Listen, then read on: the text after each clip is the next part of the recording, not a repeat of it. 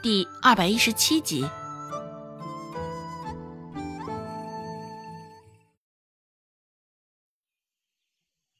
刚想着，身后就响起了一道声音。周有富看着刘氏蹲在角落的身影，身上肥硕的肉现在松松垮垮的堆叠在一起，简直不堪入目。周有富没好气的问道：“你都在这做什么呢？”一边说着，一边摘下脑袋上的帽子。草帽被太阳晒的，现在也是火辣辣的，有几分烫手。甫一摘下，一股汗湿味就扑鼻而来。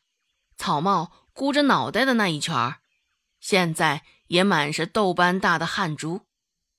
周有富抹了一把汗，眼神冷冷地看着刘氏，看着他的动作，刘氏半转过身，说道：“唉，这兔子应该怎么救啊？现在这银子已经拿到手了。”今儿个被你娘喊过去，还被他分了五两银子。这只兔子，咱们可是必须得治好呀！周有富凉凉的说道：“不就是只兔子而已，这有什么可急的？”说话的同时，周有富又淡淡的看了一眼那只白兔子，眼神轻蔑，没有太多的情绪。听他这么说。刘氏心里一喜，问道：“怎么的？难不成你知道这兔子生了什么病？知道应该怎么治？”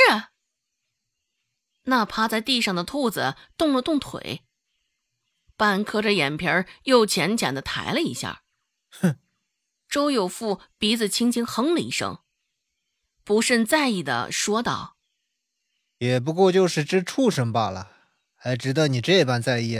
怎么的，救不好他？难道你还真想给他找个大夫去？请大夫给兔子治病？这倒还不至于。毕竟刘氏现在的钱袋子里，总共也只剩下五两银子了。请个大夫又得花上不少，这桩买卖太不划算了。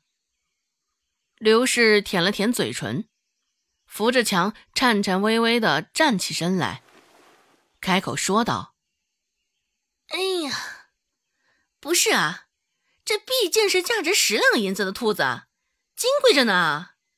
现在也没几天时间了，若是不赶紧将这兔子医治好送过去，哼，指不定人家会怎么追究咱们呢。”周有富一脸嫌弃的看着刘氏，低声唾骂道。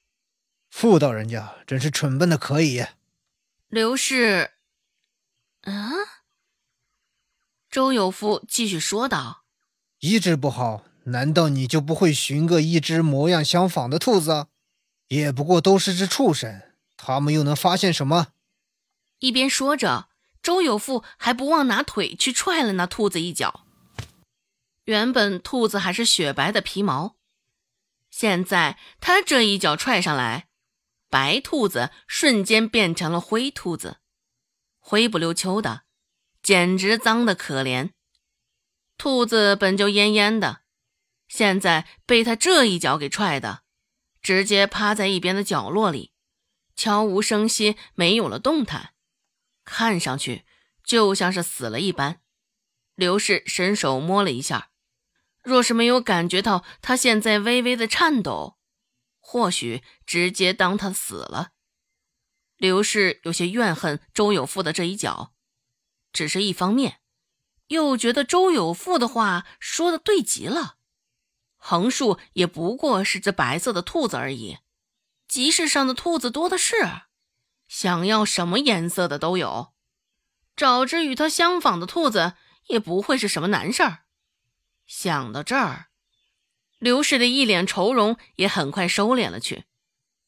刘氏开口说道：“成，我听你的，现在就去瞅瞅。”一听，周有富心里的不悦感较之前更深了，骂道：“你个疯女人，现在去哪儿？”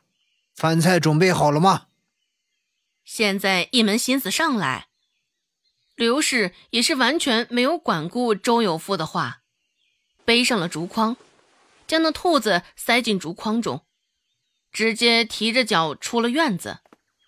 早上周有贵找上门来，刘氏也没有来得及吃上一口早饭，就直接去了立山村。回到家已经是中午的饭点的时辰了。只是刘氏没有准备饭菜，更何况吃上中饭，直接背着那只兔子又出了门。走了没两步，刘氏便已经饥肠辘辘了，眼前的世界都仿若在旋转一般。碰上这般炎热的天气，更是难受的不行。好不容易走到集市上，想着先找片阴凉之处休息休息。只是没成想，直接找到了仁惠堂。看到周芷出现在仁惠堂，刘氏也是傻了眼，一瞬间，手上脚上的动作也忘了，就呆呆的看着里屋走动的周芷。刘氏擦了擦眼睛，只以为他这是饿昏了头。只是世界清明，周芷还在他的面前。刘氏挪动了半步，隔着数步的距离，指着周芷的鼻子说道：“你是周芷？”听到动静，周芷也往他的方向看了去。